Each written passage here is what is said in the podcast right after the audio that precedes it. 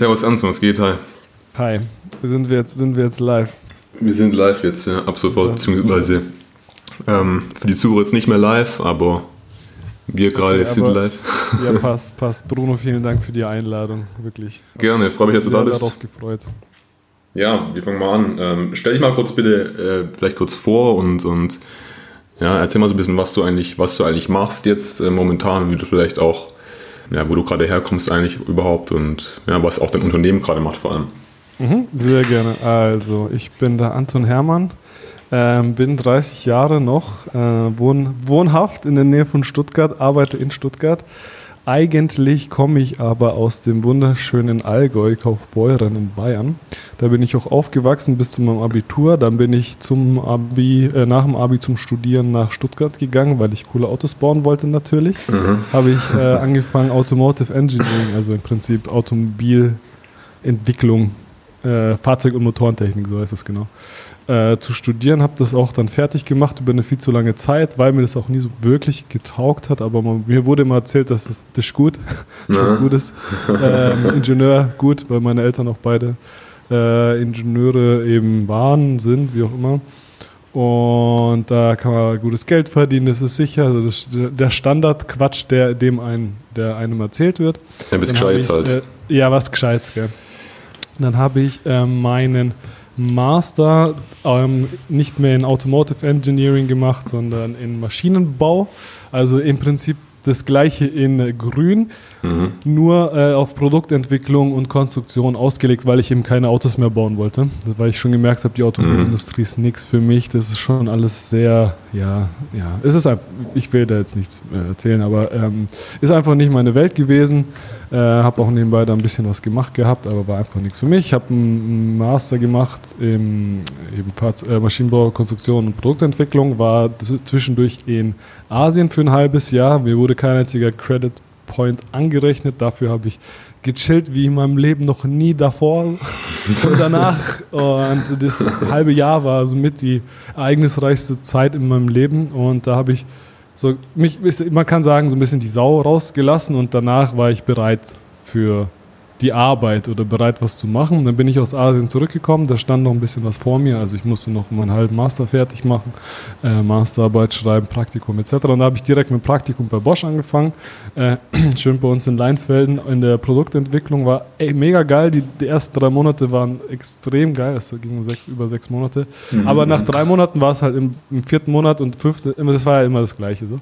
Mhm. Ähm, und da habe ich schon gemerkt, dieses Konzernding ist nicht wirklich was Nachhaltiges, also für mich nichts, was, was ich gerne machen möchte, weil die Leute, die um mich herum saßen, waren eher, also die saßen da, haben genau das gleiche gemacht wie ich, waren nur 30 Jahre älter und 30 Jahre länger schon im Job und ich dachte mhm. mir, ich kann nicht mein ganzes Leben lang das jetzt machen. Das möchte ich jetzt nicht. Mhm. Habe parallel, ähm, ich laber schon wieder zu viel, habe parallel ähm, eine Firma gegründet während meines Studiums, ähm, mit der ich auf Amazon angefangen habe zu verkaufen und so schließt sich langsam der Kreis, äh, da ich nur, nur eine 35-Stunden-Woche in meinem Praktikum bei Bosch hatte Mhm. Das ist ja quasi ein Teilzeitjob. Habe ich nach der Arbeit, ich habe immer um sechs angefangen, dann war ich um halb zwei schon, plus minus ein paar Minuten, äh, immer schon fertig, bin noch kurz zum Sport gegangen und dann hatte ich noch den ganzen Tag, um ein Business zu machen. Und da habe ich mhm. angefangen, Bambuszahnbürsten über Amazon zu verkaufen. Mhm. Äh, das war 2016 und das lief auch vom ersten Tag an ziemlich gut, vor allem 2016, das war noch eine goldene Zeit. Mhm. Äh, Konkurrent out of stock, ich auch out of stock gegangen. Also das, das größte Problem war, dass man nicht so, ne, das nicht einschätzen konnte, wie gut es laufen wird und mhm. deswegen nicht genug Ware hatte. Das konnte man sich auch einfach nicht vorstellen. Man sieht da so ein Video und dann denkt man, ey, ähm, wie kann denn das sein? Und dann ist es tatsächlich so. Und das hat super funktioniert, wie gesagt. Jetzt nicht überragend wie bei anderen, die vielleicht eine bessere Nische erwischt haben. Shoutout an Snox an der Stelle, die, ähm, die mit, der, mit ihren Invisible Socks, glaube ich, den absoluten Nerv getroffen hatten und äh, mit dem ersten Book total hochskaliert sind. Aber es lief gut genug, um zu verstehen, dass es funktioniert mhm. mit Amazon und FBA. Und dann habe ich das Ganze, also parallel schon ähm, meine aktuellen Geschäftspartner und Freunde Manuel und der Demi ähm, eine andere Firma aufgemacht, die genau das macht, neben am Produkte auf Amazon verkaufen, nur mit verschiedenen Kompetenzen. Mein, mein Mitkollege hier, der Manu, der unser heutiger CEO hier ist, der ist unser BWLer, CFO, Verhandlungen, wie auch immer. Also der hat das mhm, ganze mhm. Zeug gemacht, das Sourcing übernommen. Der Dimi hat alles, also Dimi ist äh, Softwareentwickler, Freelancer zu der Zeit war. Ähm, mhm. und hat Webseiten gebaut und alles, was so technisch dazugehört. Und ich habe das Amazon-Zeug gemacht, weil ich da am meisten Plan hatte. Also hier Listings geschrieben, ähm, die Kampagnen geschalten, ähm, was halt dazugehört, also mhm. Fotos organisiert etc. Und das hat noch besser funktioniert. Ganz, ganz komisch, wenn man mehr Ahnung und mehr Geld hat. Also wir haben uns ein bisschen Geld geliehen und hatten ja schon die Erfahrung aus unseren ersten Geschäften. Mhm. mhm. Und das äh, haben dann fünf Marken insgesamt gelauncht eine davon haben wir schnell wieder eingestampft, weil das Produkt harte Sicherheitsrisiken hatte. So. da okay. auf jeden Fall aufpassen, war ein Elektroprodukt. Das war direkt das erste und direkt, direkt äh, Flop mit äh, Stromausfall und so weiter. Ähm, haben aber, also um, um, das mal hier die Pre-Story abzuschließen, haben mhm. aber schnell gemerkt, dass du so ein bisschen ein Fähnchen im Wind bist auf Amazon, wenn du nicht eine Marke aufbaust und ähm, haben das anhand von einem, unserem Topseller gesehen. Das hat sich irgendwie zu Weihnachten 150 Mal oder 200 Mal am Tag verkauft, also richtig verrückte Zahlen. Und dann kamen halt drei chinesische Wettbewerber, die dann den Markt sich mit einem halben Preis geklaut haben, also wahrscheinlich irgendwie quersubventioniert durch die chinesische Regierung. Ich weiß nicht, wie man da Geld verdienen kann bei so einem Preis, aber haben sie gemacht und dann haben sie uns den Markt kaputt gemacht und da haben wir einfach so ein bisschen gemerkt, wir wollen selber die Kontrolle zurückhaben mhm. und uns standen zwei Optionen zur Auswahl. Die erste war, baut eine Marke und baut die groß, also was richtig, also Snog-Style, oder baut ähm, ein Tool, was anderen bei bestimmten Tätigkeiten bei Amazon hilft. Und da wir unsere Kompetenzen reingehorcht haben, das waren zwei Technik-Nerds, würde ich schon fast sagen. Also ich als voll studierter Maschinenbauingenieur und mein Softwareentwickler-Kollege und dann noch ein CFO, der äh, äh, BWLer, mhm. der passt sowieso überall rein. Aber der hat auch technische BWL studiert, der Manu. Also wir waren sehr techniklastig. Da habe ich gesagt, komm, wir mhm. müssen jetzt ein Tool bauen. Und da ging die Geschichte von Space Goods quasi los. Ende 2017 war die erste Idee, dass wir das eben machen müssen. Und das haben wir dann, äh, dann haben wir äh, geschaut, was können wir eigentlich ganz gut. Und dann haben wir gemerkt, wir können auf Amazon verkaufen. Wir verkaufen nicht einfach für andere auf Amazon, ohne irgendwie Produktrisiko, dass wir mhm. einfach nur unseren Account, unseren, unsere Vertriebsinfrastruktur anderen Unternehmen zur Verfügung stellen. In der initialen Idee, hey, komm zu uns und wir verkaufen deinen Scheiß über Amazon und du musst dich um gar nichts kümmern. Das war so die erste Idee. Das mhm, so. Aber das war so der Startschuss für Space Codes. Aber ich glaube, ich sollte ja auch mal was ein bisschen was sagen. Ja, passt schon, passt schon. Sorry, Mann. Ja, passt schon. Du hast jetzt, glaube ich, ganz gut zusammengefasst, mal so ein, so ein Umschlag so über, dein, über deinen Weg. Ähm, kannst vielleicht auch noch mal ganz kurz ähm, eine Minute erläutern, so was Space Codes jetzt direkt macht? Ich glaube, das wäre noch relativ interessant.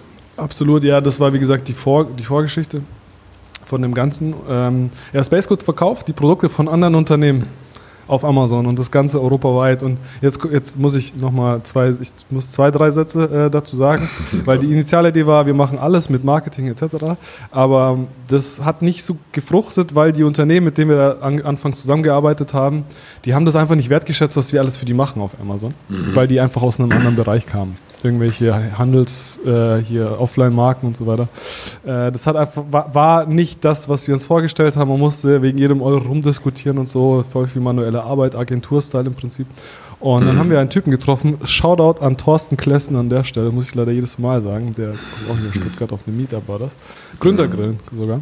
Und mhm. er hat mhm. gesagt, ey, ich würde euch niemals meine Produkte geben, ich kenne euch ja gar nicht, aber im Ausland ich, wollte ich schon immer gern verkaufen, wieso macht ihr das nicht für mich? Dann habe ich nichts, dann habe ich kein Risiko, aber habe einen größeren Markt und dann war die Idee von Space Goods geboren. Also wir also die, die, die aktuelle Version. Wir verkaufen deine Produkte über unsere Amazon-Vertriebsinfrastruktur, das Ganze europaweit und du musst dich nirgendwo steuerlich registrieren und kannst international wachsen auf Knopfdruck, um das mal ganz vereinfacht darzustellen. Und das Ganze mit Hilfe einer Software, die dir äh, reportet, was da passiert. Also wir haben quasi diesen großen Amazon-Account, der europaweit tätig ist und wir können natürlich nicht jedem unserer Kunden einen Zugang dazu geben.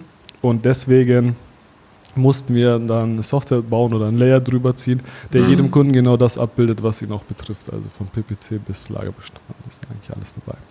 Das macht Space Codes. Mhm, okay, und wie, wie groß seid ihr gerade so? Wie, kannst du da so ein paar Zahlen raushauen? Ja. ja, also wir haben, ja, wir sind jetzt, es kommt darauf an, wie man es rechnet, aber knapp 30 Leute sind wir jetzt. Ja, 30 okay. Leute angewachsen. Okay. Äh, haben knapp ja, 150 Kunden, ein bisschen mehr. Ja, und Umsätze muss man ja nicht. Aber ja, es geht, äh, es geht was. Wir, ah, genau, vielleicht in Richtung Finanzierung. Also, es war das 2018, äh, wo wir das Ganze gestartet haben, aber nicht offiziell gegründet. Wir haben es quasi über unser eigenes Handelsunternehmen gemacht.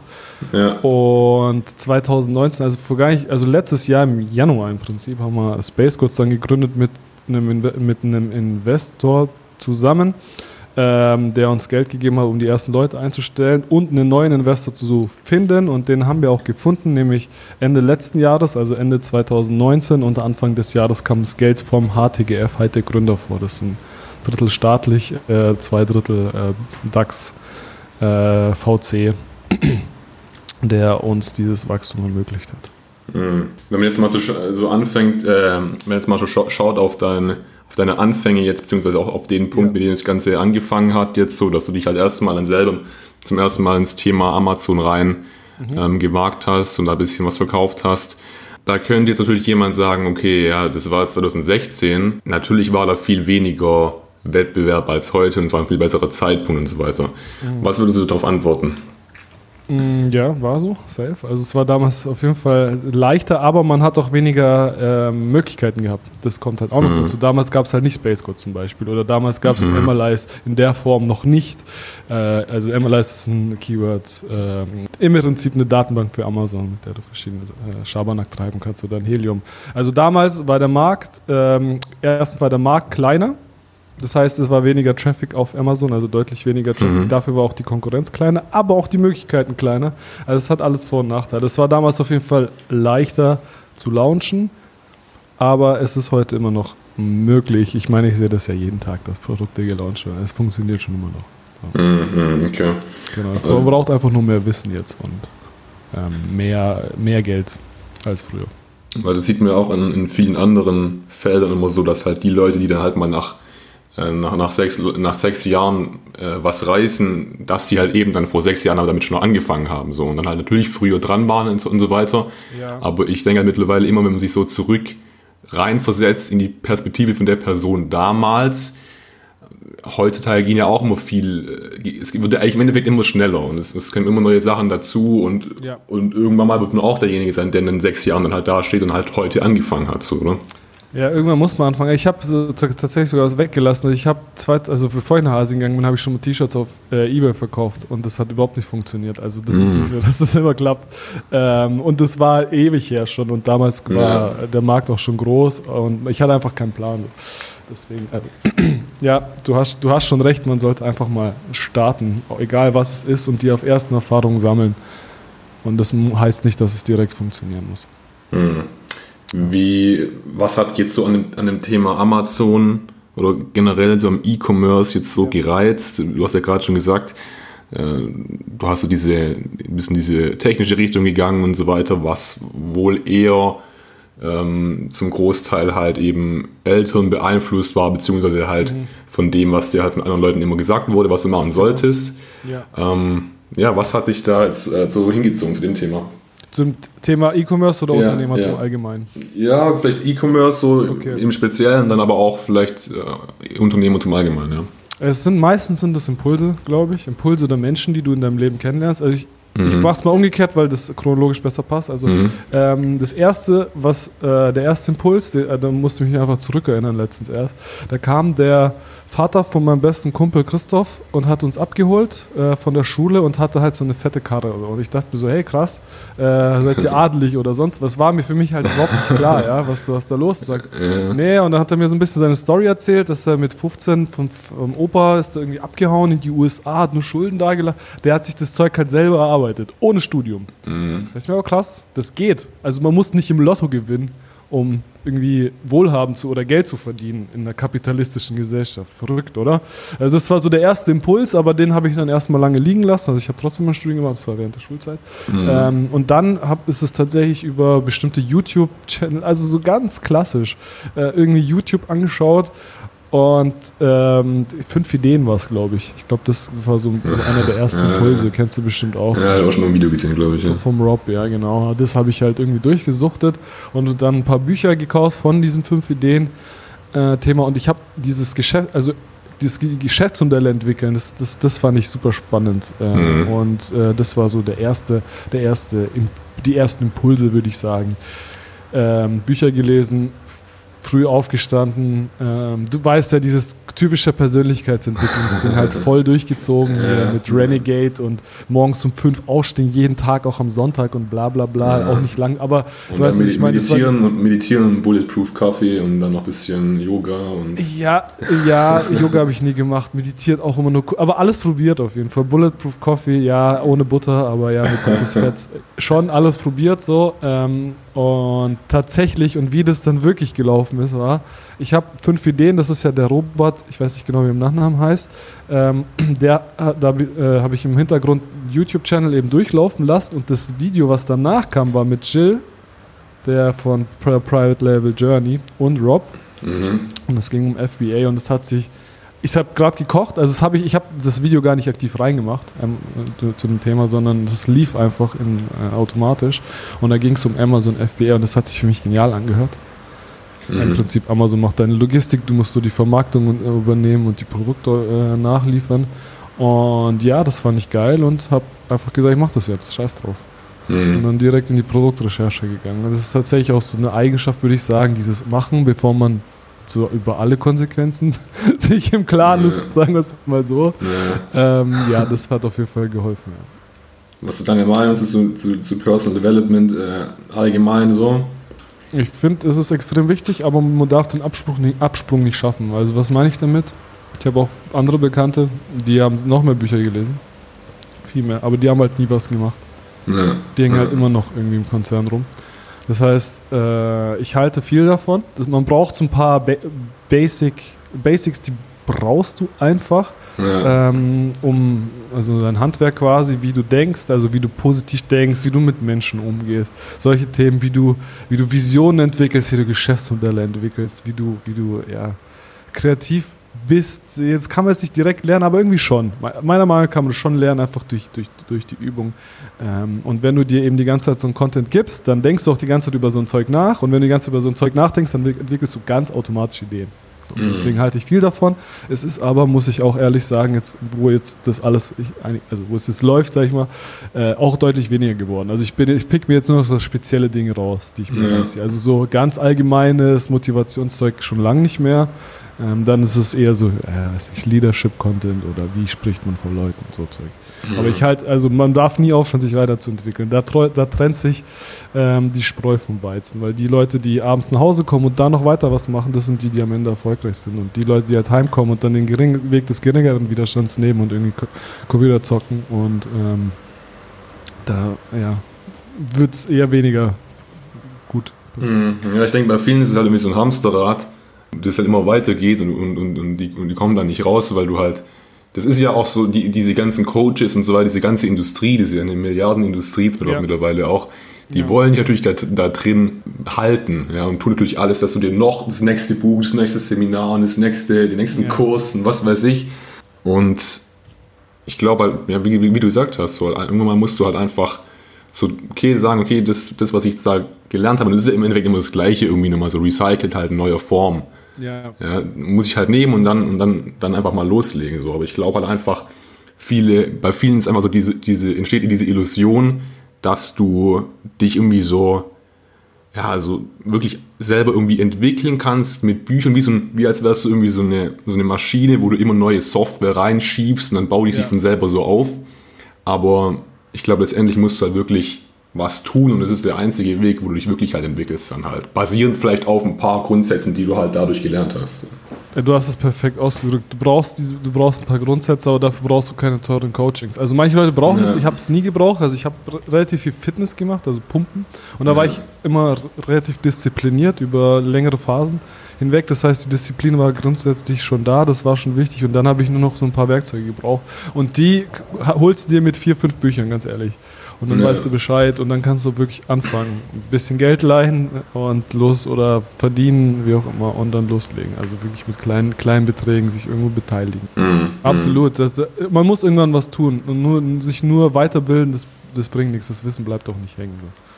So. Ja, es ist ja so ein Kritikpunkt so in dem ganzen FBA-Thema allgemein jetzt, ähm, so, natürlich das Thema ist extrem populär, E-Commerce allgemein und so weiter, weil es dann einfach so ein ein guter Weg ist halt eben irgendwie da in das Thema reinzukommen, beziehungsweise noch für viele attraktiv und interessant Absolut. ist. Jetzt ist ja so ein Kritikpunkt, dass man viele sagen ja, wenn du das machst, dann die meisten machen es eben nicht, weil es irgendwie so natürlich kommt, sondern weil sie eben eine Lösung suchen, um jetzt zum Beispiel Kohle zu bekommen, viel oder irgendwie sowas in der Art und dann sich überlegen, okay, was mache ich? Und dann kommt eben, ist die logische Schlussfolgerung eben zum Beispiel, okay, E-Commerce oder FBA oder so. Findest du, das ist ein Problem oder findest du, das ist, ähm, ist ähm, vollkommen, vollkommen legitim? Das ist vollkommen legitim, Geld verdienen zu wollen, meinem. Also ganz ehrlich, das ist vollkommen legitim, Geld verdienen zu wollen oder reich werden zu wollen, wohlhabend zu werden. Es ist alles auf jeden Fall äh, völlig in Ordnung, nachvollziehbar und vor allem sind die Menschen auch unterschiedlich. Mhm. Also es gibt manche Leute, die wollen halt, die machen das, weil sie in der Hängematte auf Bali rumhängen wollen. Manche Leute machen das, weil sie sich eine Rolex kaufen wollen. Das muss man verstehen, muss man akzeptieren. Nur weil jemand sich eine Rolex kaufen will, heißt es nicht, dass es jetzt ein Asi oder ein Prolet ist. Wenn das halt so sein Ding ist, weil er so erzogen wurde, wie auch immer, ähm, dann ist es auch okay, wenn man, am Ende, wenn man am Ende dann auch was macht. Und das Allerwichtigste, wie, wie jeder sagt, und das ist fast schon inflationär benutzt, wenn man an, also anfangen ist das Wichtigste und wenn man angefangen hat, dann entwickeln sich ganz neue Möglichkeiten. Ich sage dir ein Beispiel. Wir haben Amazon FBA angefangen mit den Bambuszahnbürsten mhm. und ähm, da, es ist so Sachen wie Self-Fulfilling Prophecies tatsächlich. Da habe ich mit meiner Freundin angefangen, ja. Und dadurch, dass wir angefangen haben, nachhaltige Produkte zu verkaufen, ist meine Freundin Vegetarierin geworden und selber übelst nachhaltig. Verstehst du? Also, mhm. es war quasi zuerst dieses, okay, wir wollen nebenbei Geld verdienen, so, mhm. zu, okay, sie und ich teilweise ja auch, sind dann, haben unser Leben danach gerichtet, was für Produkte wir verkaufen. Also das war der erste Teil der Geschichte. Der zweite Teil ja. der Geschichte ist, wir haben Bambuszahnbürsten verkauft und dann kam, also auf Amazon only alles, dann kam eine Anfrage, hey, wir haben hier so eine Zahnarztpraxis, ähm, relativ viel Durchlauf, könnt ihr uns Zahnbürsten hierher liefern? Ja, klar, kein Problem, haben wir direkt über uns verkauft, eben nicht über Amazon. So also quasi großhandelmäßig. Und dann kam die Anfrage, hey, geht ist mit unserem Logo zufällig. Und da hatten wir schon die nächste Idee entwickelt. Ja, okay, lass doch Werbegeschenke machen. Das ist ein bisschen mhm. kacke jetzt wegen Corona. Äh, lief übelst gut an. Die, also die Werbegeschenke-Geschichte Werbe, äh, hat noch einen Deal mit äh, Siemens und so, ähm, also mit so Bambus Coffee ja, okay. Also du weißt, was ich meine. Du hast, ja. du hast angefangen mit irgendeiner Intention, irgendwie nebenbei Geld zu verdienen, vielleicht Freiheit, wie auch immer. Und daraus ist was ganz anderes plötzlich geworden. Also du hast mit Amazon FBA angefangen, jetzt macht meine Freundin, die ist jetzt Geschäftsführerin der GmbH, also es wurde eine Firma nochmal extra gegründet dafür. Ähm, und verkauft Werbegeschenke primär und in den Einzelhandel und Amazon so gut wie gar nicht mehr. So. Also ich finde es alles, ich weiß nicht, ob die Frage ein bisschen zu ausführlich beantwortet. Die, Mo die Motive muss jeder selber für sich wissen, finde ich okay. Würde ich niemanden verurteilen. Ich habe keine Rolex und kein fettes Auto übrigens. Also, deswegen. Aber ich verurteile niemanden, der das macht. Du hast erzählt, was darauf praktisch alles aufbaut, wenn man sowas äh, anfängt. Genau, ich sag nur, wenn man anfängt, dann merkt man eigentlich die Optionen und die Möglichkeiten. Man lernt die Leute kennen und da entwickeln sich einfach Ideen. Also wirklich, wenn das Space Codes nicht wird, nichts wird, ich habe gar nicht so viel Zeit, so alle Ideen zu verwirklichen, die auf dem Weg bis dahin entstanden sind. Mhm. Also man muss einfach sehen, wie also ich glaube, der, der, Kern, und da, da, wird viel zu wenig drüber geredet, der Kern dieser ganzen Unternehmertum-Geschichte ist, sind Geschäftsmodelle zu verstehen. Deswegen betone ich das immer. Geschäftsmodelle zu verstehen und Geschäftsmodelle zu kombinieren. So. Mhm. Das ist, glaube ich, das wird, da wird viel zu wenig drüber gesprochen. Also wie verdienen Leute Geld über Affiliate. Das sind so Sachen, die, die lernst du auf dem Weg. Ich habe einen Kollegen, der hat bei einer Firma gehabt, die, die gibt es immer noch, die heißt Karrieretutor. Mhm. Und die machen, kommen auch hier aus der Nähe, und die machen ähm, Fortbildungskurse für, äh, Kurse für Arbeitslose. So. Mhm. Das heißt, dein Kunde ist der Arbeitslosen, Arbeitssuchende Und der Zahlende ist der Staat. Hammer Geschäftsmodell. Wenn dein Mhm, Kunde mhm. nicht die Rechnung bezahlen muss. Solche Sachen, die lernst du dann auf dem Weg und dann kannst du halt echt coole, coole Dinge entwickeln. Ähm, und das ist, glaube ich, ziemlich wichtig. Ich weiß gar nicht, ob es zum Thema gepasst hat, aber ja, ja, nee, hat gepasst. Ich meine, vor allem halt, du, du musst halt vielleicht mal irgendwie so Zeug machen, was jetzt nicht so, dein, so deinen kühnsten Träumen vielleicht ent, äh, entspringt. Also klar, du würdest jetzt vielleicht, ich meine, wenn man sich zum Beispiel jetzt die, die Geschichte von Elon Musk anschaut oder so, der hat ja auch nicht mit, mit SpaceX oder mit, Ja. mit Tesla angefangen, was ja so ultra kranke, ähm, auch irgendwie so coole Unternehmen sind, die voll die Vision haben und so weiter. Aber da vergisst, er vergisst mir ja dann auch mal, dass, dass er ja auch mit so einem, so ganz klassisch angefangen hat, ähm, damals halt bei dem ganzen Dotcom-Boom, okay, äh, jetzt muss ich, jetzt will ich auch eine Webseite machen, weil das läuft jetzt halt gerade, okay, was machen wir? Ähm, äh, das war ja dieses, diese Geschichte mit, ähm, ja, dann, also da, danach dann, Zip2 und- ja, ja, Zip2 als erstes und danach ja dann PayPal und so. Das waren ja jetzt nicht so die übel sexy Ideen und so weiter. Ja, das war ja auch sowas eher so gericht, äh, es ist ja auch erst aus der Frage heraus entstanden, okay, was ist jetzt gerade heiß oder was ist jetzt gerade, ähm, ja, wo ist eigentlich wo ist gerade so die Dynamik so? Und ähm, ich glaube, das trifft halt auch zum Beispiel auf deine, auf deine Geschichte zu, bevor du jetzt halt jetzt so was Cooleres wie Space Goats machen konntest, ähm, Ja. musstest du vielleicht erstmal so ein paar Bambuszahnbürsten verkaufen. Absolut. Wa- Ich musste mir die ja. Leute aufbauen. Hundertprozentig. Das war ganz wichtig sogar. Ich musste auch zuerst T-Shirts verkaufen. Das war das Wichtigste, weil weil ich überhaupt einen Fuß da rein. Du hast auf jeden Fall recht gut zusammengefasst. Ja. Ja, weil, weil ich finde es so wichtig, weil du halt, weil, weil es ja auch so ein Kritikpunkt ist an dem Thema, so Amazon, E-Commerce und so weiter, dass die Leute halt sagen, ja, aber ich will doch nicht, ich will doch nicht irgendwelche, ja, Brillengestelle oder was weiß ich, irgend so Zeug halt äh, verkaufen, ja. Aber das ist ja eigentlich genauso der Punkt halt. Eigentlich ist ja viel wichtiger, was du dahinter lernst, beziehungsweise was du auch gerade äh, interessant gesagt hast, insbesondere äh, mit den Geschäftsmodellen und so weiter. Wenn du bei Porsche arbeiten willst, dann musst du trotzdem vorher studieren. Und im Studium lernst du lauter Quatsch, der, der auch nicht so sexy ist. Ja. Und, äh, um am Ende einen Porsche bauen zu können. So, das heißt, du musst, das sehe das, und gerade bei Amazon ist das, also sehe das als äh, Uni, und gerade bei Amazon lernt man wirklich aus jedem unternehmerischen Bereich etwas. Das ist schon, schon ganz cool für den Start. Hm, ja. Was ist denn so deine Meinung jetzt so zu äh, diesen ganzen Gurus und ähm, ja, da gibt es ja mittlerweile ein ganzes Sammelsurium an, an, an, an Leuten auf YouTube und auf anderen Plattformen, ähm, was ja schon mittlerweile ziemlich ausgeartet so das ganze Thema. Ähm, was ist deine Meinung dazu oder was ist da gerade so die aktuelle Lage? Ja, also es kommt auf die Leute. Also ich war auf der This is, äh, This is Marketing letztes, also genau vor einem Jahr, ziemlich genau vor einem Jahr hier in Stuttgart. Das ist schon eine eigene, also wie eine Sekte für sich. Also Da wird das Produkt ist, also die verkaufen Marketing-Schulungen an Leute, die Marketing-Schulungen verkaufen. Das ist quasi das, der Selbstzweck, ist, das, ist eine Marketing-Schulung zu verkaufen. Also ich bin da sehr kritisch.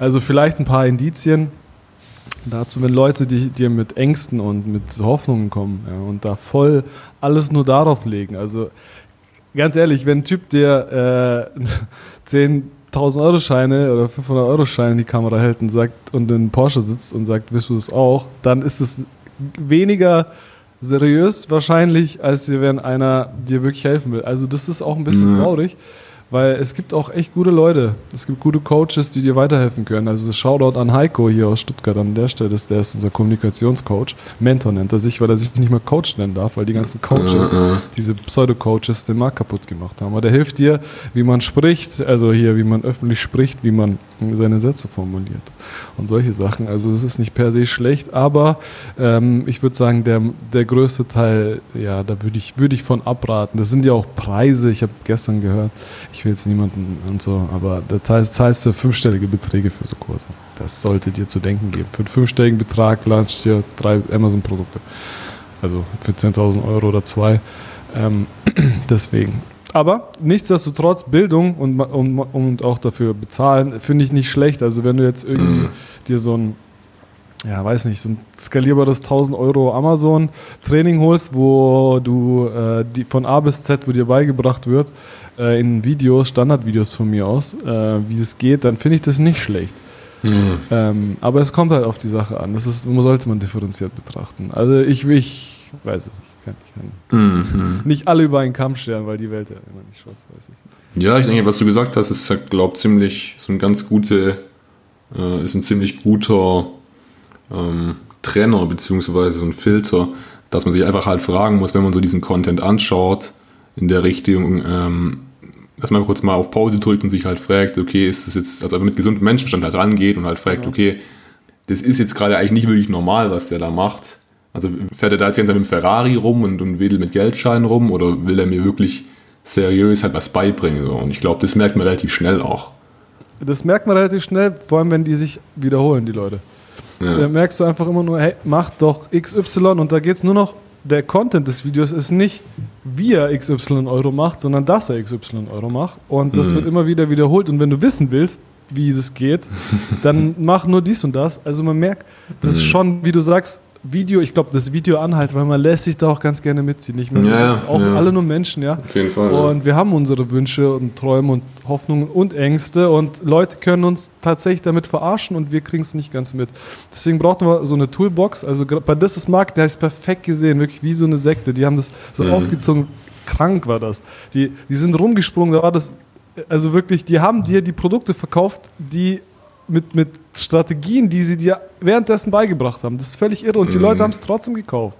So, weißt du, kann man mhm. sich nicht vorstellen. Durch positive Emotionen und immer rumgesprungen und geklatscht und gesungen und alle mitgezogen und ich sag ja, sag ja. Und wirklich so, weißt du, krass. Ja, und die Leute, ja. die kennt, die, denen der Scheiß verkauft wurde. Ja. Scheiß, das Zeug verkauft wurde. Der, die kannten ja die Strategien und wurden, sind trotzdem in Anführungszeichen drauf reingefallen. Ja. So. Ja. Ähm, deswegen Videopause, also Pause machen, das ist, glaube ich, der Deal. das ist eine sehr gute Idee. Ja, auf jeden Fall. Ja, gehen wir noch mal ein bisschen so auf die Details ein. Also ja. Ich glaube, jetzt haben wir mal so ein bisschen so die, also die Rahmenbedingungen, also mal so die allgemeinen Sachen geklärt. Äh, wenn ich jetzt mich dafür entscheide, okay, ist ganz interessant für mich das Thema Amazon und E-Commerce allgemein. Würde ich eigentlich ganz gerne mal ausprobieren. Wie würdest du da jetzt rangehen? Ich würde mir, ich würd mir tatsächlich erstmal eine Bildung beschaffen. Ja. Es gibt da verschiedene, jetzt haben wir die Kurse, wir haben keinen, also wir verkaufen sowas nicht, aber ich würde mir tatsächlich irgendwie einen Kurs holen, wo mir Stück für Stück, Schritt für Schritt erklärt wird, wie das geht. Es gibt verschiedenste Möglichkeiten. Also ich sage jetzt mal einfach AMC Ventures, die machen einen ganz guten Job, ist relativ teuer, aber da kommen meistens gute Leute raus. Vielleicht weil es teuer ist, äh, bist du so committed auf das Thema, dass du das dann auch durchziehen wirst. Also ich würde vielleicht mit YouTube anfangen, da gibt es bestimmte Channel, die du da reinziehen kannst. Amerikanischer Content ist meistens auch eher günstig oder kostenlos. Helium 10 mhm. Academy, Freedom Academy heißt glaube ich, Freedom Ticket irgendwie so. Äh, ist auch dabei oder kostenlos bei Helium 10. Also da kriegst du für einen Huni im Monat kostet das normalerweise. Also du kaufst ja Helium 10 für einen Monat, dann kannst du mhm. einen Monat die Akademie durchsuchten, dann weißt du eigentlich alles Bescheid von Kevin King. Ähm, Bildung, Bildung, Bildung und parallel würde ich schon mal schauen, welche Produkte ich verkaufen, verkaufen mhm. möchte. So, aber willst du jetzt ganz konkret haben, dann können wir gerne Schritt für Schritt durchgehen, ist kein Problem. Äh, vielleicht davor nochmal ganz kurz so die, äh, wenn wir nur kurz rauszoomen. Ähm, Du machst ja natürlich jetzt äh, speziell Amazon, es ist klar. Ähm, aber es gibt ja auch noch so andere Möglichkeiten. Es gibt ja ähm, auch noch sowas wie, wie Shopify ähm, oder ja. vielleicht, keine Ahnung, WordPress-Webseite mit WooCommerce oder wie sowas in der Art. Ja. Ähm, was ist so deine Meinung zu den anderen, ähm, anderen Möglichkeiten, anderen Plattformen da? Ich weiß nicht, ich habe das Interview vom Snox nicht gehört, aber der Hannes wird wahrscheinlich was Ähnliches gesagt haben. Die haben das ja gemacht mit dem Online-Shop. Mhm. Das läuft auch ganz gut, aber das läuft nur gut, weil sie eine krasse Brand sind. Mhm. Und trotzdem machen sie, obwohl sie so eine verrückte Brand sind, machen sie trotzdem ihren Hauptumsatz, zumindest mein letzter Kenntnisstand auf Amazon, trotzdem. Mhm. Obwohl jeder Mensch Snox kennt. Ich war letztes Mal beim Kumpel und seine Freundin hat überhaupt nichts mit dieser Welt zu tun. Gar nichts. Und die hatte Snox-Socken mhm. an. Da dachte ich mir, krass, wie weit ist das denn jetzt gekommen? So. Mhm. Ähm, genau, also äh, wo, wo, wo waren wir stehen geblieben? Ah ja, genau. Ähm, Amazon ist der leichte Einstieg in diese ganze Thematik. Und ähm, kann, da kannst du am schnellsten lernen und am schnellsten in Fahrt kommen. Ich habe mit meiner Freundin, meine Freundin hat auch einen Online-Shop aufgebaut. Das ist nicht so einfach, da Traffic drauf zu bekommen. Das ist auch mhm. frustrierend. Das ist, wenn du Zeit investierst, Geld investierst, im besten Fall noch für Ware, kommt keiner, weil Online-Marketing oder Traffic muss erst auch erstmal gelernt sein, eingekauft sein, Ja. wie auch immer. Also deswegen Amazon, da hast du den Traffic for free fast, außer PPC-Kosten. Ähm, das ist der leichte Einstieg, aber ich finde perspektivisch und deswegen Fähnchen im Wind und so, sollte es Mhm. immer das Ziel sein, was Mhm. eigenes zu haben oder irgendwie in Einzelhandel reinzukommen oder, oder ich weiß nicht. Aber das macht es auch wieder einfacher, wenn man irgendwie auf einer Plattform, äh, wenn man schon auf einer Plattform wie Amazon ist. Also Ebay haben wir auch gemacht, das kannst du vergessen. Also unsere, Mhm. unser, für unsere Produkte, das war ein Witz. Das lohnt sich auch vom Aufwand her nicht. Also Fokus Mhm. ist ganz wichtig. So, da musst du zwei Mhm. Minuten lernen, egal. Deswegen auf Amazon will ich starten, unbedingt. Äh, da in Fahrt kommen, vielleicht zwei, drei Produkte auf Amazon launchen. Und wenn man wirklich aus dem Cashflow heraus äh, weitere Sachen machen kann, dann würde ich hier in Richtung Shopify vielleicht gehen. Mhm. Oder eben andere Amazon-Märkte. Also das ist eine strategische Entscheidung. Aber Shopify zu starten, das ist sehr schwierig. Das, dann passiert genau das, was mir mit meinen T-Shirts passiert ist. Du pa- packst das Produkt, also Ingenieursdenkweise, ich habe ein gutes Mhm. Produkt, es verkauft sich, nee Mann. Du hast ein Mhm. gutes Produkt, das müssen die Leute erstmal finden und dann Mhm. musst du sie überzeugen, das zu kaufen. Und vorher, gerade im E-Commerce, wissen ja nicht, dass es gut ist, wenn du sie nicht irgendwie darauf schickst. Ja. Hat das deine Frage beantwortet? Ja, definitiv. Ja. Vor, vor allem jetzt in, ähm, ich denke jetzt in, in 2020 oder halt allgemein, je weiter jetzt die Zeit voranschreitet, ich denke, es wird immer nur kompetitiver halt so diese, also wirklich die Aufmerksamkeit halt zu bekommen und gerade halt für seine, wenn du halt mit einer, mit einer Webseite plötzlich halt von null startest, so. Das ist richtig, äh, richtig schwierig. Ähm, klar gibt es jetzt irgendwie Instagram-Shopping und so. Das ist, das ist alles cool und fancy für, also perspektivisch, aber man kommt nirgendwo so schnell auf Sales wie auf Amazon. Das ist, das ist Mhm. schon, schon krass. Also wie gesagt, 2016, als ich es angefangen hatte, hat mich selber überrascht, was da, wie, wie was da ging. Okay. Da wusste ich noch nicht mal, was PPC ist. Okay.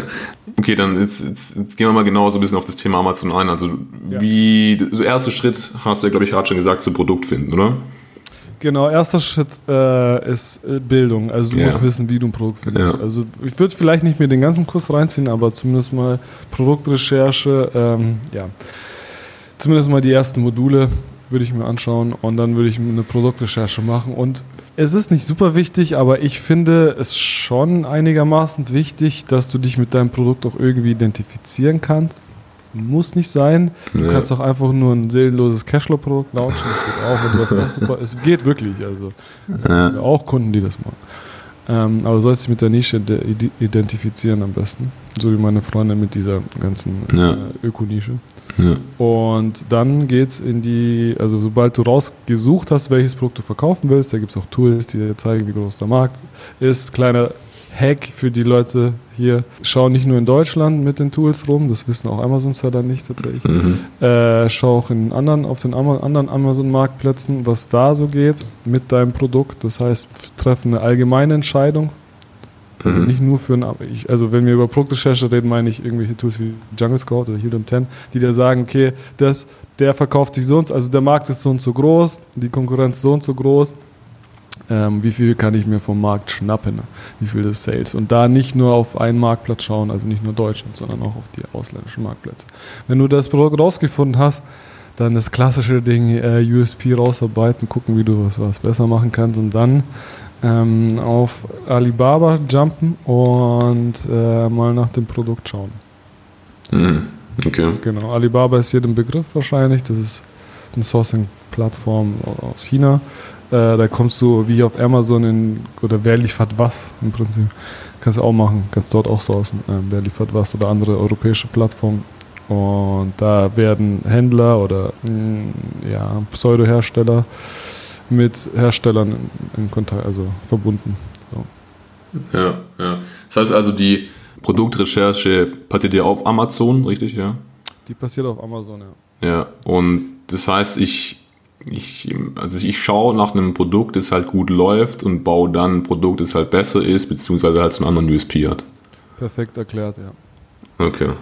Okay, und dann so der nächste Schritt ist so, wie funktioniert es mit diesen, mit diesen ganzen äh, Suppliern und so weiter? Ist das jetzt ein, ist das ein Hexenwerk oder wie, wie läuft das? Das ist alles kein Hexenwerk. Von A bis Z ist es kein Hexenwerk. Also deswegen ist es ja so ein guter, guter Start. So. Ja. Für mich war das sowieso schon ein Schock. Als ich, ich habe, äh, kann ich empfehlen, wie heißt das Buch? Äh, Shoe Dog, Shoe Dog, vielleicht kennt ihr das? Das ist über Nike. Ähm, Genau, genau, das Schuh, ja. richtig. Da war für mich so eine Welt zusammengebrochen, dass Nike nicht seine eigenen Schuhe produziert. Das fand ich so, what? die produzieren nicht selber, ja. sondern lassen es irgendwo in Asien produzieren und machen dann eine Marke drauf. Das ist ja für viele Leute gar nicht klar, dass die meisten Marken gar nichts, gar keine Produktion haben. Mhm. Ähm, wie, wie das läuft, ist, äh, du schreibst den Supplier an, das ist kein Hexenwerk schreibst den Supplier an, sagst, was du willst, wie viel du willst und dann handelst du mit dem ein bisschen rum, ähm, lässt dir Samples zuschicken, am besten von mehreren Suppliern ähm, und vergleichst die und passt immer doppelt auf. Wie gesagt, das kriegen wir eh nicht hier untergebracht, äh, wie das genau geht. Da ja, Videos, die, also gibt es Content, der dir auf jeden Fall weiter, äh, besser weiterhilft und bestellst dir die Produkte nach Deutschland, machst deinen Sichtcheck. Also, das ist schon ein geiles Gefühl auch, wenn so dein erster Karton mit 2000 mm. Zahnbürsten kommt. Deine Zahnbürste dann ganz stolz, lässt da Fotos machen und dann schickst du die zu Amazon. Quasi vielleicht äh, an der Stelle schon mal ein Hack ähm, bei der Produktrecherche. Leider, leider ähm, ist es so, aber in, auf Amazon einen Markt zu erzeugen, ist eher nicht so leicht. Also, mm. wir haben ein Beispiel von einem Kunden, der hat ähm, Höhle der Löwen auch ja, wurde ausgestrahlt. So ein mhm. typisches Höhle der Löwen-Produkt, ich will jetzt nicht unbedingt sagen was.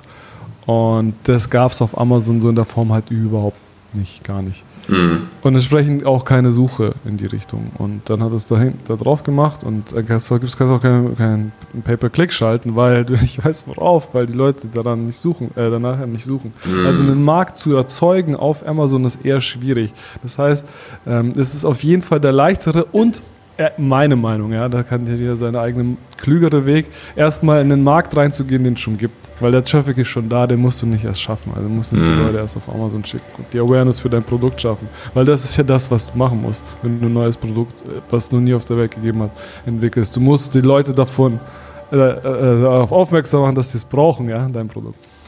Ja. Ähm, dazu der erste Tipp. Der zweite Tipp ist, ähm, also zur Produktrecherche und dann zum Sourcing an sich ich würde es erste Mal auch immer selber machen. Äh, also selber mit den Suppliern Kontakt. Es gibt auch Sourcing-Agenturen, die für dich das, den Job übernehmen. Aber ich, man muss meiner Meinung nach einmal alles gesehen haben und danach ähm, äh, es abgeben zu können überhaupt. Weil äh, wenn man nicht weiß, worum es geht, muss man, äh, so, äh, kann man es auch nicht abgeben. Und da gibt es Alibaba, das ist der Standardweg für den Anfänger. Aber es gibt auch dieses Jahr, ich meine, die war noch nicht, aber vielleicht war sie auch schon, verdammt, äh, Online-Messen. Also, weil wegen Corona und mhm. überhaupt ja. finden ja gerade keine Sourcing-Messen statt. Also, wir waren auf der Canton Fair vor ein paar Jahren. Das ist die, mit die größte oder die größte Messe in dem Bereich der ganzen Welt. Äh, und da triffst du auf jeden Fall bessere Kontakte und bessere Lieferanten als bei Alibaba, das ist ganz klar. Bei Alibaba hast du oft nur wieder Geschäftsmodell. Die tun zwar so, als wären sie Lieferanten, sind mhm. aber, also Hersteller sind aber gar nicht, sondern können einfach nur selber wieder billig einkaufen. Verstehst du? Das ist dann mhm. auch wieder so, wenn du das Geschäftsmodell von denen checkst, dann weißt du auch, wie die Geld verdienen, etc. Äh, also Online-Messen kann ich empfehlen. Ja. Ja, da habe ich erst gestern eine ganz äh, eine Story gehört, äh, auch von einer relativ bekannten Gründerin mittlerweile sogar, ich weiß nicht, ob die da was sagt, ähm, diese, das heißt jetzt New Flag, aber das war und ist immer noch, also die Marke gibt es ja immer noch, diese Haargummis, beziehungsweise Haar, ich weiß nicht genau, wie man das nennt, für Frauen, Invisibobble. Ah ja, genau. Genau, kennst du das? Sagt dir das was? Ist es, ist es äh, mit die, die Mädels, die das entwickelt haben? Waren das so zwei Mädels? Ja, ähm, es war eine, ja, ein, ein Mädchen. Oder ein Mädel? Die hat mit 18 glaub, angefangen oder so mit ihrem, mit ihrem Freund, ja. Ja, okay, okay. Also das ist quasi wie so, eine, wie so ein Haargummi in Fancy. Irgendwie so. Ja, ja, auf jeden Fall. Ähm, also ziemlich krass. Mittlerweile jetzt ähm, über 200 Mitarbeiter und so. Ähm, und, ja, und auch überall in, in überall gelistet, also DM, Sephora und so weiter, auch schon seit Jahren. Und die hat genau das erzählt. Äh, neulich habe ich so eine, also hat sie ein bisschen erzählt so über ihre Story aus so einem Event. Und der ist genau das passiert, dass sie eben ganz am Anfang ziemlich naiv so ein bisschen an die Sache herangegangen ist. Beziehungsweise, was ja, du hast ja gerade gesagt, es muss nicht unbedingt was Schlechtes sein jetzt, äh, gerade wenn man anfängt. Aber bei ihr war das eben so, dass sie auch an so einen Mittelmann geraten ist, der sie aber mhm. wirklich dann abgezockt hat, halt über mehrere Jahre und halt wirklich insgesamt im Millionenbereich halt äh, ja, dadurch äh, Gewinn verloren haben letztendlich. Krass. Ja, ja, also Empfehlung auch hier, wenn du die Kohle hast, dann besuch deinen Hersteller. Jetzt ist es ja gerade eher alles anders, also ja, die Zeit ist gerade nicht repräsentativ. Aber ähm, ja, das kann auf jeden Fall passieren. ein Mittelmann ist nicht immer das Schlechteste, weil der Mittelmann kann dir äh, Kontakte klar machen, ja. die du nicht sonst bekommen hättest. Weil ein Hersteller, der guckt dich halt nicht äh, an, wenn du 500 Zahnbürsten von dem willst. Aber ein Mittelmann, der will halt für 20 Kunden 500 Zahnbürsten, dann geht es halt schon wieder so. Also es ist nicht per se mhm. schlecht. Man muss, man muss immer alles differenziert betrachten. Ja, ja, okay. Mit was für einem ja, Startkapital soll ich denn rechnen? Mit was für einem Einsatz? So? Bei Amazon allgemein? Ja, oder zumindest mal, ich meine, das kann man jetzt wahrscheinlich sehr schlecht pauschal sagen. Ja, man ähm, kann schon was sagen. Okay. Da kann man schon was sagen. Also früher waren es so, wir haben ich kann ja sagen, wie wir es gemacht haben. Wir haben mit 2000 Euro angefangen, also wirklich nicht viel. Also es mhm. war wirklich nicht, aber wir haben auch keine Kurse gekauft. Also mhm. muss man, wie gesagt, ja auch nicht unbedingt Kurse kaufen. Aber wir haben mit 2000 Euro angefangen. Äh, heutzutage ist es schwierig mit 2000 Euro. Hm, weil die Nischen, wo mit 2000 Euro gehen oder gingen, die gibt es nicht mehr. Mhm. Äh, das heißt, ich würde ab 5 würde ich mal. Also pauschal nicht, aber so eine Tendenz 5000 Euro plus kann man schon was machen. Okay. 10.000 Euro plus, da kannst du schon sogar einiges machen. Und für was äh, setzt sich oder aus was setzt sich dieses, dieses Kapital dann zusammen? Also ist es dann Aufwendungen halt für letztendlich nur die Ware? Liegt es jetzt daran, dass ich irgendwie einen krasseren USP rausarbeiten muss oder ist es generell so die mhm. Aufwendung für PPC und so weiter? Äh, ja, das ist, ja, wie du sagst. Also erstmal, die ersten Kosten sind so Unternehmensgründung und solche Geschichten, also so mhm. operative, administrative Kosten. Mhm äh, ERN-Nummern kaufen, das kostet Geld, dann Firma gründen, Handelsregister, falls du eine Kapitalgesellschaft machst. Solche Sachen, da geht ja, so 500 bis 1000 Euro drauf, würde ich sagen. Mhm. Aber dann hast du auch eine Kapitalgesellschaft, sonst bist du bei knapp unter 500 Euro. Dann die anderen Kosten sind, äh, der größte Teil sind Produktkosten. Also die Ware in China zu bestellen oder in Asien zu bestellen, inklusive Lieferung. Also für die Produkte selber, für die Lieferung, für die Verzollung, diese Kosten. Und dann nochmal die Launchkosten, die auf gar keinen Fall äh, unterschätzt werden sollten. Also um, es bringt halt nichts, habe ich vorhin gesagt, ein geiles Produkt zu haben und das dann nicht vernünftig irgendwie äh, verkaufen zu können, weil man keine Sichtbarkeit mhm. hat. Und Sichtbarkeit muss man sich leider kaufen, außer man hat schon irgendwie Reichweite durch einen eigenen YouTube-Channel, Instagram. Das ist so, das ist so ein Asset, das sollte jeder mal wissen, der irgendwie ein paar tausend Follower hat, also echte Follower. Mhm. Das ist ein Wert, den du hast einfach mit diesen Followern. Und der ja. darf nicht unterschätzt werden. Ja. Okay. Da so, so setzen sich die Kosten zusammen. Und wenn dann hier und da noch ein Service dazu muss, zum Beispiel auch so ein Ding Fotos, ganz ehrlich, das war einer, wir hatten, wir kommen glaube ich noch zum Fehlerding, aber das war einer der größeren Fehler, den ich, den ich gemacht habe. Ich habe die Fotos halt auch selber gemacht. Photoshop gelernt und so geil, aber ja, keinen Plan von dem ganzen Zeug gehabt. Das mm. war auf jeden Fall nicht so klug. Mm, okay.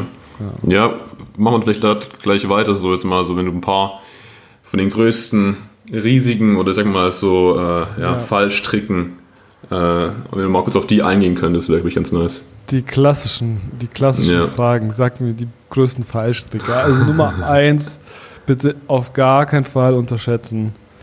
Compliance. Ja, also Compliance ist ein Thema, das kann dir das Genick brechen. Du hast heute die Firma, also Compliance meine ich Produktsicherheit, Produktkennzeichnungspflichten, äh, irgendwelche Logos, Labels, solche Sachen. Ähm, das Produkt muss für den europäischen Markt, also wenn wir zu Europa bleiben, konform sein. Das ist extrem wichtig. Also da äh, unbedingt schauen, dass ein vernünftiger Endverkehr, also pro Kennzeichnungspflichten, das Stichwort, dass äh, alle Informationen drauf sind, die drauf sein müssen. Also hier Inverkehrbringeradresse, die in Europa liegt, der Hersteller darf da nicht draufstehen. Ähm, so, das, das würde ich sagen, dass das Produkt nicht äh, gegen Markenrechte verstößt oder gegen irgendwelche Patente, auch ganz oft schon gesehen. Mhm.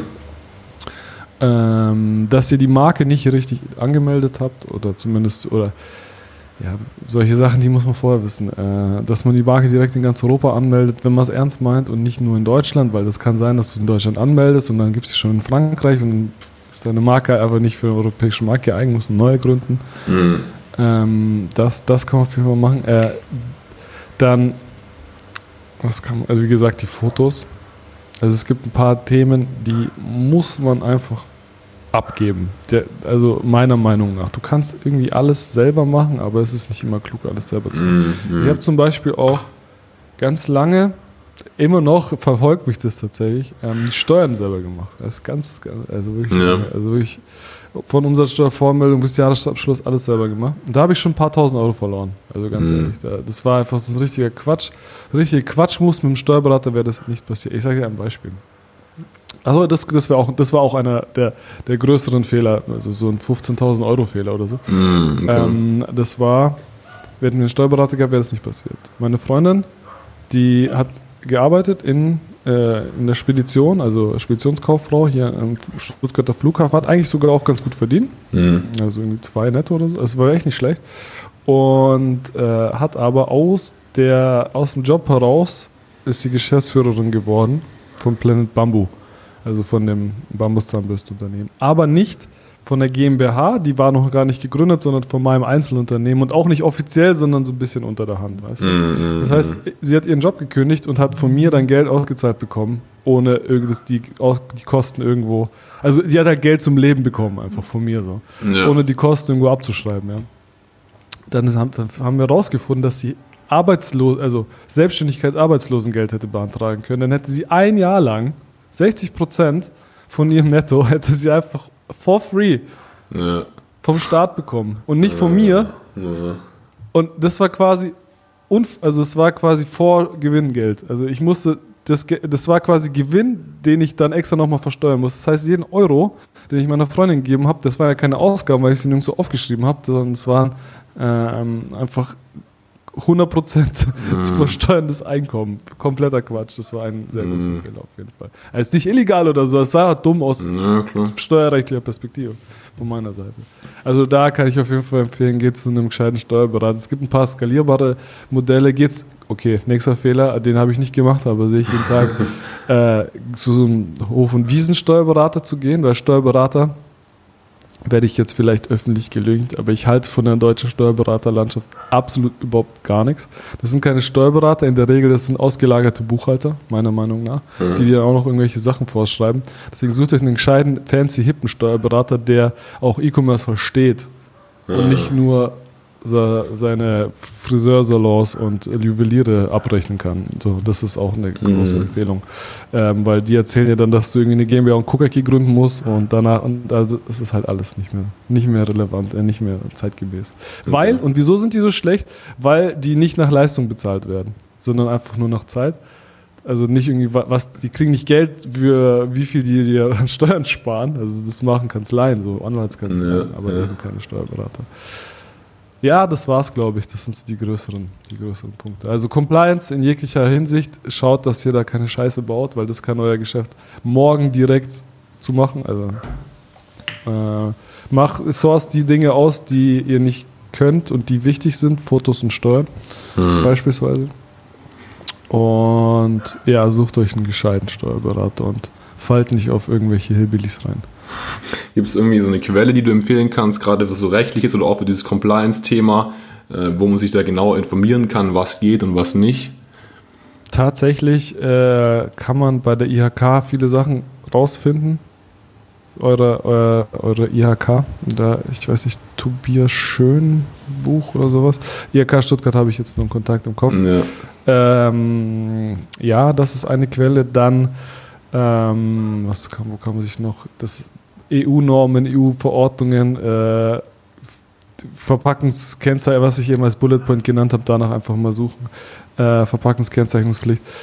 Äh, Markenrecht könnt ihr auch Anwälte zu Rate ziehen tatsächlich. Das, da müsst ihr das einfach mit einbeziehen in euer Startkapital, dass ihr da jemanden holt, der da auch Plan von hat, weil es bringt auch nichts, 900 Euro, das kostet es jetzt beispielsweise eine Marke anzumelden in ganz Europa. Ihr meldet eine Marke an und die ist dann rechtlich nicht haltbar.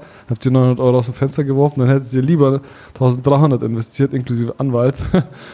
Und hättet die 900 dann. Du weißt, was ich meine. Hm. Ähm, ja, ich habe jetzt nichts im, im, im Kopf, wo ich dir genau sagen würde, Ja, das, das ist genau gut, das ja. Richtige, was du machen solltest. Weil jede Produktkategorie ist komplett unterschiedlich auch. Okay. Ah, vielleicht, ah ja, genau, vielleicht eine wichtige Sache. Wenn ihr irgendwas mit Batterien äh, verkauft oder mit Elektrogeräten, dann unbedingt die Registrierung beachten und auch passive Elektrogeräte, weil wenn ihr das nicht macht, seid ihr in fünf Minuten abgemahnt und äh, müsst alle Umsätze, die ihr oder alle, äh, jedes Geld, das ihr verdient habt, als Strafe zurückbezahlen, dürfen nicht verkaufen in der Zeit. Am Ende müsst ihr sowieso das Geld für diese Schrott, Elektroschrottgeschichte äh, bezahlen. Also lieber vorher das, diese ganzen Sachen abklären. Ah, vielleicht hier doch, eine, doch ein Kontakt. Certify-gmbh.de, glaube ich. Warte mal.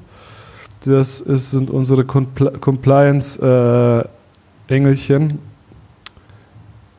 Ausgelagert quasi. Certify, also wie die Zertifizierung Certify, wie Spotify Certify mit C, minus gmbh.de.